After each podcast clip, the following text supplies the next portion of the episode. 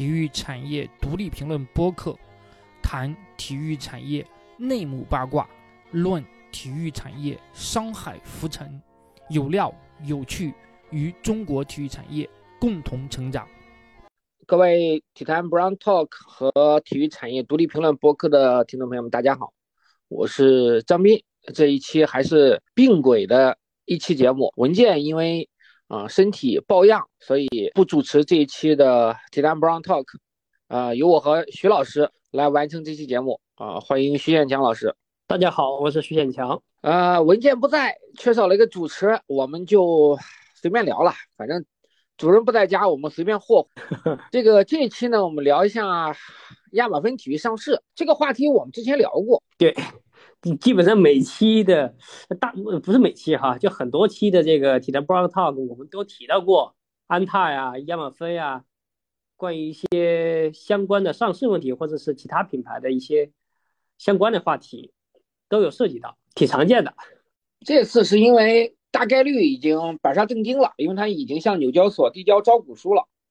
对。关于这个事情呢，其实我我最近也还是在做了一些研究啊。我们从几个方面来谈一下吧。就说，那首先我们聊一下，那亚马逊体育为什么着急上市这块，张老师怎么看呢？他是这样，他之前亚马逊体育是一个上市公司，它是一个芬兰的企业，然后它从这个芬兰退市之后，基本上就是大家有普遍预测，它会去美国上市嘛。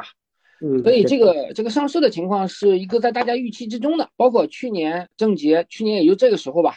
郑杰卸任这个安踏集团的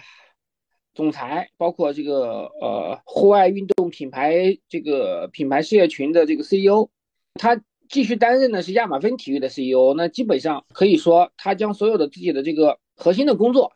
聚焦到这个亚马芬体育上市这个这个话题上来了。对对。但是它为什么会着急上市呢？其实我们可以看一下它的这最近几年的收入吧。我也是专门做了一个图表，就是它二零年的收入是二十四点四六亿美元，到二一年就到了三十点六七亿，二二年超过了三十五亿，二三年目前全年的数据还不掌握，但是它前三个季度的数据是已经超过了三十个亿了。也就是说，一个季度差不多十亿的话，那我们可以预计说。它整个二零二三年的收入应该在四十亿美元左右，这个增长率还是呃很惊人的。是，而在被安踏为首的这个财团收购之前呢，它在二零一七年、一八年只有百分之四、百分之百分之几的这样的一个增长率，所以就是在安踏接手之后，实现了一个非常好的一个跨越。但是它的，我们也同时要看到它的毛利率。的情况变化不大，基本上还是在百分之五十左右上下浮动吧，嗯，有所增长，但是幅度很低，这导致了一个情况，就是它其实一直还是处于亏损的这么一个状态。对对，二零二一年是一点二六亿美元，然后二零二二年是二点五三亿美元啊，二二年这个亏损还是比较比较夸张的。二零二三年前三个季度是一点一四亿美元，我觉得是有所缓解。呃，然后呢，它的现金流方面，它二零二一年还是一个正向的现金流流入，净流入是二点六八亿美元。呃，那过去两年其实都是流出的状态啊，流出是零点九二亿和这个一点零六亿美元。也就是说，这是一个很优质的公司，但是目前还没有盈利。对，没有盈利的情况下呢？导致了一个什么？导致他现在债务没法偿还。嗯，他其实还是有很多债务的，因为在安踏收购的时候，其实也已经承接了一个差不多十亿美元左右的是这个呃这个债务。他现在就是整体的总负债是超过了七十亿美元，那其中一年内需要偿还的债务是七点七三亿美元。就是因为你不盈利，你现在你其实是没有钱去还这个债务的。对，尽管说他的这些钱可能是投资财团提供了一些贷款，但是。作为一个公司实体来说，它还是要偿还的嘛？对啊，你贷款你肯定还是要还的。目前就只能让股东贷去还，这样的情况是，呃，不能持续的，因为它现在就是很缺钱，标的不错又很缺钱。那去美国上市的目的，它就是希望能募集十亿美元的资金。那我看美国现在的媒体报道的话，差不多是普遍预计能够募集到二十五亿美元左右，整个公司的估值将超过一百亿美元。也就是说，中国媒体喜欢用。人民币来来来，这个谈论这个市值嘛？他说他这个市值是可以达到七百亿呃人民币的。我我看美国那边的这个这个这个一些分析报告，对这个也是很乐观的，还是还是比较乐观。对，因为他，你想这个承销商都是一些大牌，高盛呀、摩根大通啊、摩根丹斯、摩根士丹利呀这些，还有美国银行证券，对，都是很大的一些这个承销商。所以它这个上市的话，应该是一个很急迫，确实是箭在弦上的一个事情，必须要做。但是呢，前景上还是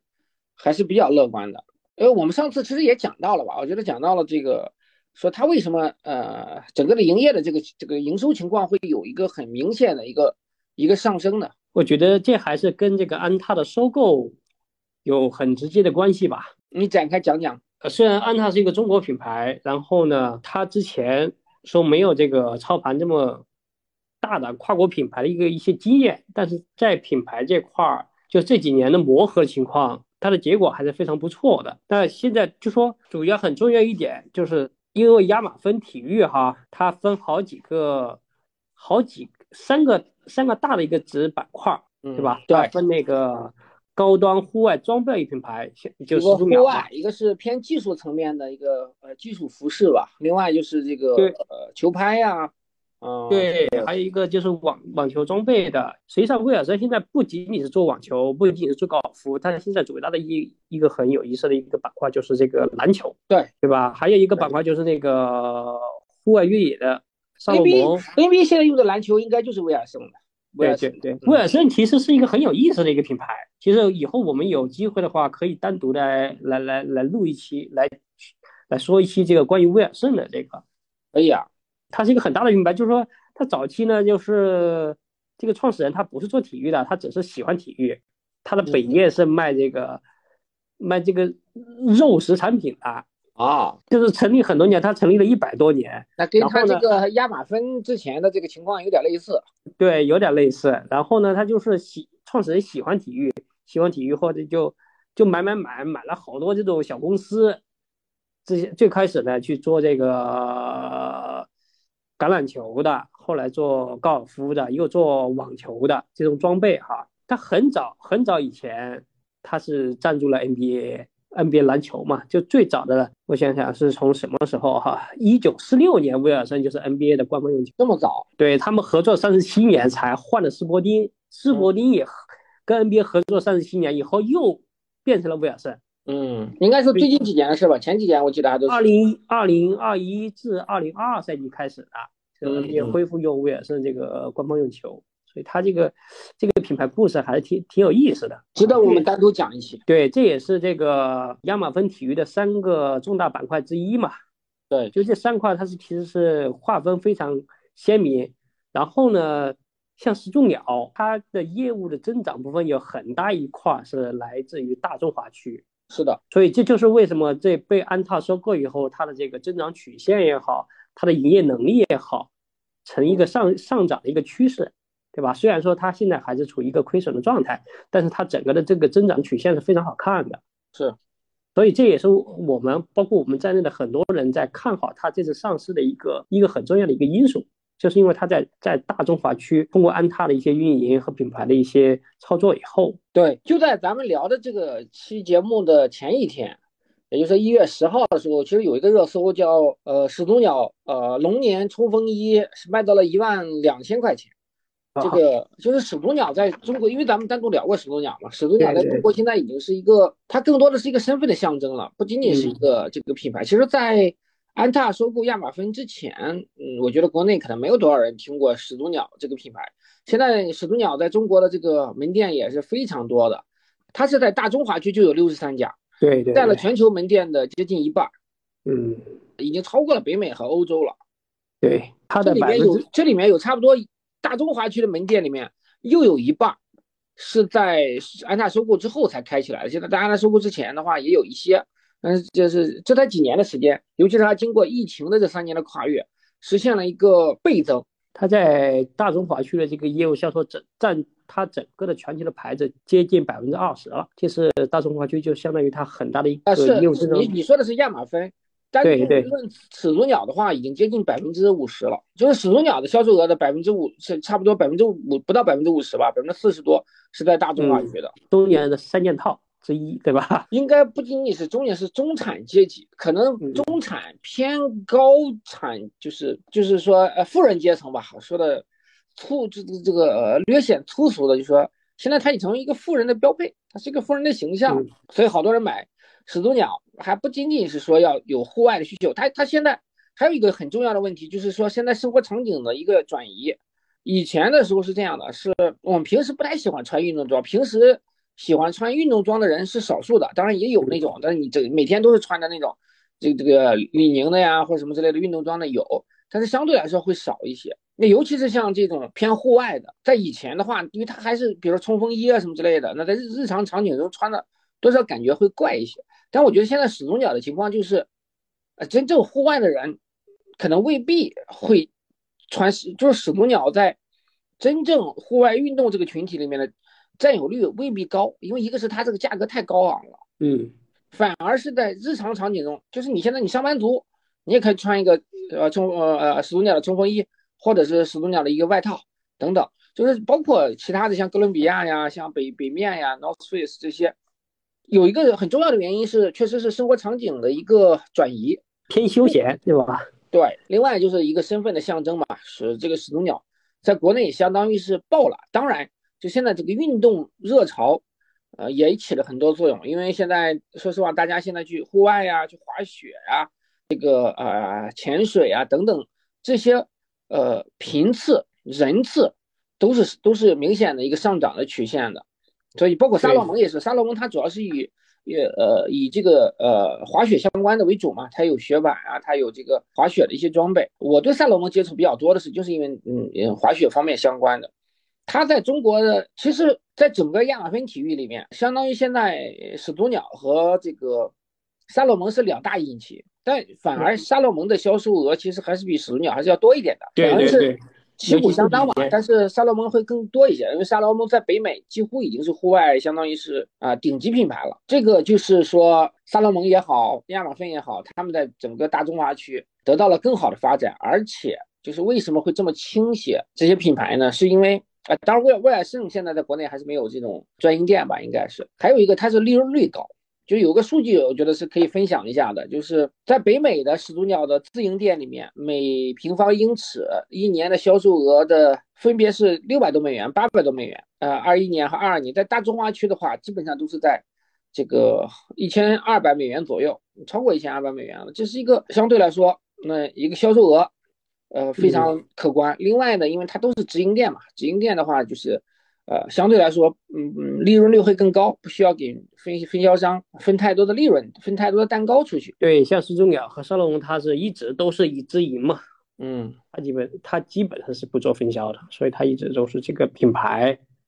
的这个认知度啊。它倒它倒不是分销，但是它是有直营店和这个这个合作合作门店。其实就是始祖鸟在国内的这个门也是一半左右是直营店，另外一半是这个这个合营店。三洛蒙在国内是三十家的直营店，另外还有三十七家就是合作门店。对对，它有一些这个经销点嘛。对，所以这种的话，其实你你大量做直营店，肯定利润高吧？这个是一个呃很很直接的一个东西。另外呢就是呃包括 DTC 啊，就是包括一些线上的这种这些呃这些销售。这个呃，当然直营店也属于 D D T C 了吧？线上的话，可能还是会有更多的这个一些渠道嘛，包括现在现在相当的直播带货啊等等。整个所有的亚马逊体体系里面的，他们是在几块都有涉及的。有的品牌是做直销，有的品牌是做分销，有的品牌是更多的是选择啊直接零售啊等等。所以这个是给他们就是。刚才徐老师也讲到了，因为他现在这个营收，亚马逊在大中华区的营收已经接近他们整体营收的百分之二十了。那在二零二零年的时候，才只占到它的百分之八，这个上涨幅度还是这个这个还是很明显，非常可观。嗯，那么我们再回来探讨一个问题，就是他们这么挣钱，亚马逊呃不不始祖鸟呀、萨洛蒙啊，都是已经是这个相当于现金牛了，小现金小牛，还没有到大牛的这个程度。但为什么亏损的情况没有好转？我觉得有可能是随着这个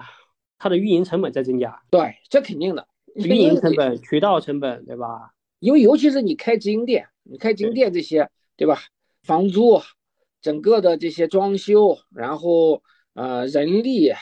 这个这都是很很，因为你直营店这个东西的投入是可可能前期是投入大笔钱，然后你是慢慢的去去回收的，嗯，而且是始祖鸟和萨洛蒙，它都是在大力发展 DTC 这个这个这个渠道，所以尤其是在大中华区，可能都是倍增这种情况。你每开一个直营店，这是个重资产，这是个重资产运营嘛。这几年就是跑马圈地，对，而且你你还需要扛库存呢。你重资产运营的话，一定是需要硬扛库存的。呃，我看到还有这个，因为看到一个华尔街见闻的这个他们那个公众号叫信丰吹的问的，他还分析了，就是说亚马芬体育最近他还在购置物业呀、厂房啊、设备等等这些方面上，也是做了很多的这个呃投入的，这一块也是一个巨大的资本支出，它的回血不可能就是一蹴而就的，肯定是一个相对来说啊是一个比较漫长的一个过程。因为做这种运动品牌来说，它的其实也是这个重资本的运营。尽管它的品牌号召力啊，然后它的渠道啊，都已经很成熟了，已经很大了。但是随着这个时代不断的往前发展，它的运营成本也会是越来越越增加。它可能还没有达到一个，呃，能够把这个成本摊薄的一个临界点。嗯，对吧？对。还是需要一个过程的，需要一个长，所以它是一个，它会是一个优质标的嘛？我觉得，呃，它会是得到这个资本市场的一个追捧的嘛。目前来看，所有的预期上也都是是比较乐观的。我们稍微遗漏一点，就是亚马逊体育进入一个高增长期，还有一个很大的就是是一个策略的变化，就是它其实不是说所有的这些子品牌是捆绑运营的，而是各自为战，相当于是说你各自根据你自己的一些特点，啊，这个也是因为它。它也是一个这个收购而来的公司，它不是一个这个原始的这么一个品牌延伸出来的这么多品那个那个子品牌，它其实也是买买买，始祖鸟啊，什么这个呃萨洛蒙也好呀，这些这个 VS 也好，它其实是咱们之前讲过，它它它也是一个靠买买买来把这个这个这个品牌团起来的这么一个呃一个集团，所以它也不太可能是有一个统一的。这个呃完整的策略，当然在安踏手中可能更极致、更松绑，就每个子品牌可以可以这个完全的自主的发挥，而且它其实是有有舍弃的。这个呃安踏实际上是是有一些小的小众的品牌啊，在国内可能都没什么知名度的，它是把这些品牌相当于是是呃割裂掉了，给自己也是减轻了很多的包袱。所以这个未来有没有可能继续去调整？我觉得也也是有有这种可能性的吧，因为。有一些品牌可能在国外可能会好一些吧，但是可能在某一个垂直领域啊，或者某一些特定的区域，在国内如果是特别小众、前景不大的话，我觉得也有可能会战略性的会这个这个，呃，资源上不会那么倾斜啊，或者战略性的调整啊，都是有有这种可能性的。对，像亚马芬，就我们之前以前的这个 Blog Talk 这个博客里面讲过，它更像是一个一个。众多品牌的一个管理公司，对，所以这里边这么大的一个盘子，这么多的子品牌，它肯定是有的是有亏损的，有的是盈盈利的，所以它这个增长的曲线啊都不太一样。是，它其实可以做一些剥离啊或者什么之类，甚至说有一些我觉得也不见得是完全剥离掉这个，它它其实可以从有一些是可以从亚马逊体育里面剥离到这个安踏大体系里面，这种这种操作其实也是。相对来说容易的，也是看他们的，看他们这个这个整体的整体的考虑吧。我觉得 IPO 的过程之中可能会给他们一个一些选择吧，他们可能会做一些调整啊。短期内我估计不不也未必不一定，但是中长期的话，我觉得肯定还是会有一些有一些战略上的调整的。你像比如说现在亚马亚马这个这个始祖鸟和萨洛蒙情况都很好，那肯定会会做更多的一些资源的倾斜嘛。从长远来看，这个东西一定是是好的，因为目前我看到一个分析报告，就说整个运动品牌的这个市场，我来说一下这个数字，这是美国的一个呃数据研究报告做的，这个是一个呃很很很乐观的一个预计，就是二零二二年全球运动服饰市场的总产值是两千三百零六亿美元，两千多亿美元，然后他们预计是二零三二年，也就十年的时间。会涨到四千一百零八亿美元，就会有接近两千亿美元的这么一个上涨的空间，这是一个巨大的市场。对这个市场里面的话呢，一定是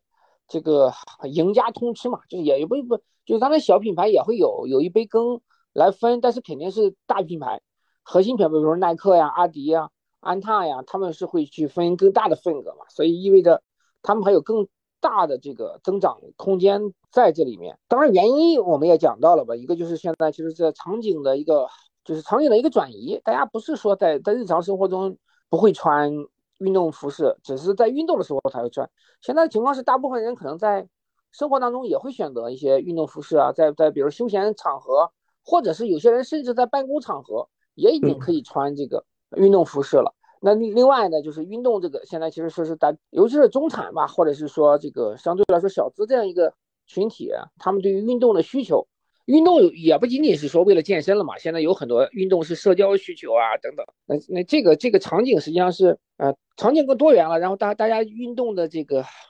热情也是被激发起来，因为有很多人可以去参加这个，比如滑雪的呀、徒步、越野、City Walk，然后这个包括自行车，还有一些高端的，比如说跳伞呀、或这个这个划水呀、潜水呀等等。那这个是实际上是指整个运动市场，我觉得尤其是像这个中国这边，那美国来说相对来说它运动市场是比较成熟的吧。那中国这边的话，可能还是会有一个巨大的一个增长的一个一个空间，毕竟市场广阔嘛。那包括可能像像印度市场呀，像这些，那运动的人群增多了，那你对运动服饰的需求一定是上涨的，大家也愿意花更多的钱去买运动相关的服饰。另外，说实话，现在很多运动品牌也变得更潮了。嗯，对吧？你始祖鸟其实核心的问题还是它其实也是变潮了。它如果只是一个功能性的，很丑，确实是，比如保暖呀，确实很好用，也有一定的市场，但不会成为像现在这种大众去追捧的这么一个一个局面出现了。那么我我有一个问题哈，我要提给张老师，我不知道你这个想过这方面的问题没有？就是安踏能够从亚马逊体育的上市的过程中，它能获得什么？它直接获得的，说实话，它。他可能会会卖掉一部分的股份嘛，会有一些这个现金的回会出让一部分股份，会有一些现金的回血。另外一个呢，更多的实际上是你亚马逊通过这个募募这个募资，它能够解决掉现在的一些经营上的压力。因为这个经营上的压力，首先他自己呃通过股市募资了，那就是在股东这边的压力，对股东的呃压力会小了。因为安踏毕竟是大股东嘛，相对来说占比也是也是。呃，最高的，他需要承担的这种债务风险、债务压力也是很大的。那另外呢，就是整个亚马逊的募资之后，一定会对它的发展会有直接的帮助。那作为大股东的安踏，那从中它一定是会受受受益的。那除了这个，我觉得，呃，其他方面上，那也有也有可能会有一些相互促进吧。他们他们内部之间毕竟还是有一些品牌的这样的一个啊重叠啊，或者一些竞争。那那实际上还会有一些相互促进或者相互带动作用，当然我这个也不是很专业啊，思考的角度来谈的这些事情，我也是临时想的这个问题。那么我可以在这个张老师的这个基础上，可能会补充两点，可能也不是特别成熟哈，就我的想法可能不是特别成熟，但是我我有这方面的一些想法，就是可以跟大家分享一下，就是呃也可以一块来探讨。我认为就是除了刚才张老师讲的这些在现金啊。还有整个品牌的运营方面有一些帮助以外，我觉得呃，通过这个亚马逊体育的 IPO，甚至于扩大到整个二零一九年到目前为止的一些这个亚马逊体育的众多品牌的一个运营，安踏首先我觉得它是在人才方面是有一些收获的。最显著的例子就是，呃，对，就是比如说徐阳。他以前是在这个收收购亚马逊以后，他就去了那个始祖鸟大中华区担任总经理。现在他又回到了安踏的主品牌担任这个 CEO。我觉得他在始祖鸟对这个始祖鸟这个阶段的这个运营品牌的经历，对他现在接任这个安踏主品牌的这个 CEO 的是非常有帮助的。这段经历非对他来说是非常有帮助的。我觉得是这个人通过运营像。呃，始祖鸟啊，威尔森啊，或者是这个沙洛蒙啊，这种这种品牌，安踏得到了一批这个人才，就是能够在品牌运营、品牌管理方面的一些人才，包括他也相当于是说，有一些以前安踏本身的这个一些人才嘛，然后在这里面是可能得到了一些怎么讲叫哦淬炼。嗯，呃，第二点我认为可能是会比较虚的哈，就是在品牌上面，像之前郑洁。也讲过，就说安踏未来的这个品牌还是想走向世界嘛，对，走际化，出中国，走向是成为一个国际化的世界级的一个体育用品的品牌。那么就是通过这个亚马芬体育这种能够给全球带来影响力，包括这次在这个纽交所要要要要要准备上市，这个我就觉得就是无形中给品给安踏的主品牌也打了一个很好的一个广告。呃，这肯定的嘛，就是安踏的嗯国际化，其实安踏的国际化是亚马逊体育是成了它国际化的一个开路先锋嘛。对对对对对对，我认为你讲的非常对，就是呃，相当于我们就以前在运动队里面哈，有有有一些年，有有那么几年，就是总局的一些队伍要推崇一点，就是请进来走出去，对吧？嗯，就是对，把这种在这个品牌运营这块，也就是把像亚马芬体育这种请进来，然后把安踏这个品牌输出走出去，然后达到了一个、一个一个交融、一个交互，然后达到一个扩大影响力的这么一个效果。确实是这个是嗯这么一个情况。对，当然我这块我说的比较虚啊，可能就是那我觉得是存在的，这个也没有什么太多争论，肯定是也有这方面的考虑，要不然他为什么会花这么大的价钱去去做这个东西吧？因为呃，如果你是未来想要和这个啊、超过阿迪或者未来更高的时候跟呃这个呃耐克掰掰手腕的话，你想要怎么做国际化呢？你完全靠自己的这个这个产品线，相对来说可能会单薄，买买买，那一定是最有效的最有效的办法。呃，张老师，我还有一个问题，就是我看到你的文章也写过了，就是说它这个 IPO 上市这个过程中还有一些什么对，呃可能存在的一些一些风险在里边。对，这个是因为我也看到美国的一些分析师嘛，首先他们对于整个亚马逊体育过于依赖中国市场，嗯他是很担心的。这个是因为就是在整个全球方向上吧，当然我们对于中国经济肯定还是持乐观态度的，但是在国外呀，包括美国这边，他整个对中国经济的前景上，目前还是有一些疑惑吧，或者有一些质疑的地方在，就是因为如果中国市场说白了，中国老百姓有钱，那 对于对吧？你肯定是嗯夸夸夸各种消费。如果老百姓手紧，或者是说像白岩松老师说的，虽然有钱，但是不愿意花，对吧？那也会出现消费的疲软，那肯定对他们来说也是很直接的关系。当然，至于老百姓是不是有钱不愿意花呢，那就是很宏大的问题了。反正我我我我这我感觉我不是有钱不愿意花那种，我是想花没钱，这这是一个问题。呃，那这个问题我觉得更多的会决定于它的增长曲线的这个这个呃陡峭程度，因为大家如果很有钱的话，那一定是增长是很很陡的嘛。如果一旦是这个消费相对来说疲软一些的话，那曲线会可能就这个变缓呀之类的，这是这这个这是个存在的一个情况。另外呢，呃，我也看到有一些分析师啊接受媒体的采访的时候讲到了，就是说啊担心暴雷的问题。嗯因为你一直不盈利，一直不盈利的话，哎，但是我觉得 不太可能，因为从我的角度来讲，呃，如果说现在安踏想卖，嗯那那很容易出手的，对吧？再说也没有马上要上市了，也没有必要卖，一上市很多问题就止血了。当然，这个盈利，它可能融来资之后，可能还是会投入啊、扩张呀，这个是一个长期的东西。而且因为现在，呃，比如始祖鸟啊、赛罗蒙有有这么多的线下门店呀，这个扩张肯定是重资产、重运营的，肯定是大量的这个这个投入在先的，所以。呃，它毕竟不是那种什么金融产品啊，或者是说房地产，像像像中国的很多房地产一样，它存在着暴雷的风险。而且说实话，好多房地产暴雷也是因为它过于多元化的运营了，它又去搞什么互联网金融，又去搞这个汽车新能源汽车，又是搞这搞那的乱七八糟的，所以它导致了一个暴雷。如果单纯的一个，你看亚马芬体育，它这个业务就是。相对来说是单纯的，它不是一个多元化的一个一个集团，所以我都觉得不是太担心它暴雷。但是盈利这块呢，那肯定还是会以会会一直是有要求，因为它一直有债务要偿还嘛。那肯定是说盈利是，你做生意的目的是为赚钱嘛，盈利是一个终极的目标，而且也不是一个长期的目标。他不能说我我百年之后再盈利。对吧？那很多对投资人来说，他还是有一个回报周期的问题，所以短期之内，我觉得这个是压力，那肯定是有压力的。是，呃，始祖鸟什么？呃，不是始祖鸟，就是整个亚马逊体育到底什么时候盈利？这是一个可能在未在他们未来相对来说会比较考验他们管理层的这个这个问题，因为你如果一直不盈利的话，你投资人给你的压力也会也会越来越大，再加上万一这个你整个的销销销售曲线出现了一些。呃，明显的下滑呀，或什么之类的下降啊，那，呃，压力就会更大，所以这个可能是他们，呃，整个管理层啊，是接下来也是要重点考量的一个问题。对对，没错。你还有什么补充吗？关于这没有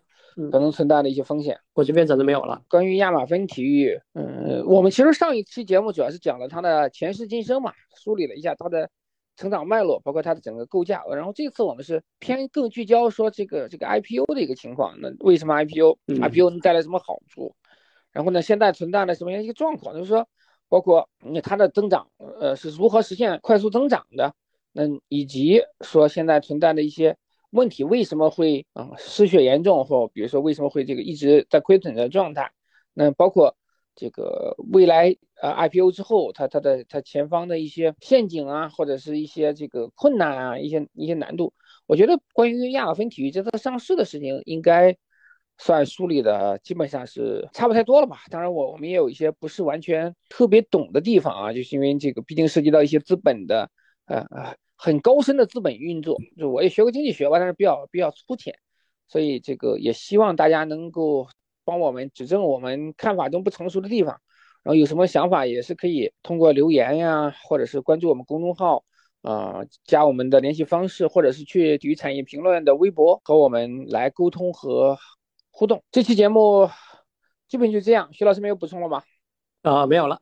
？OK，那我们就快的结束这期节目。关于安踏，关于亚马芬，关于始祖鸟，关于威尔森，关于沙勒蒙，我们未来接着聊，拜拜。拜拜。这一期的节目就到这里，谢谢各位的收听。有兴趣的朋友可以关注我们的公众号“体育产业独立评论”，会有更多详细的文章供大家参考。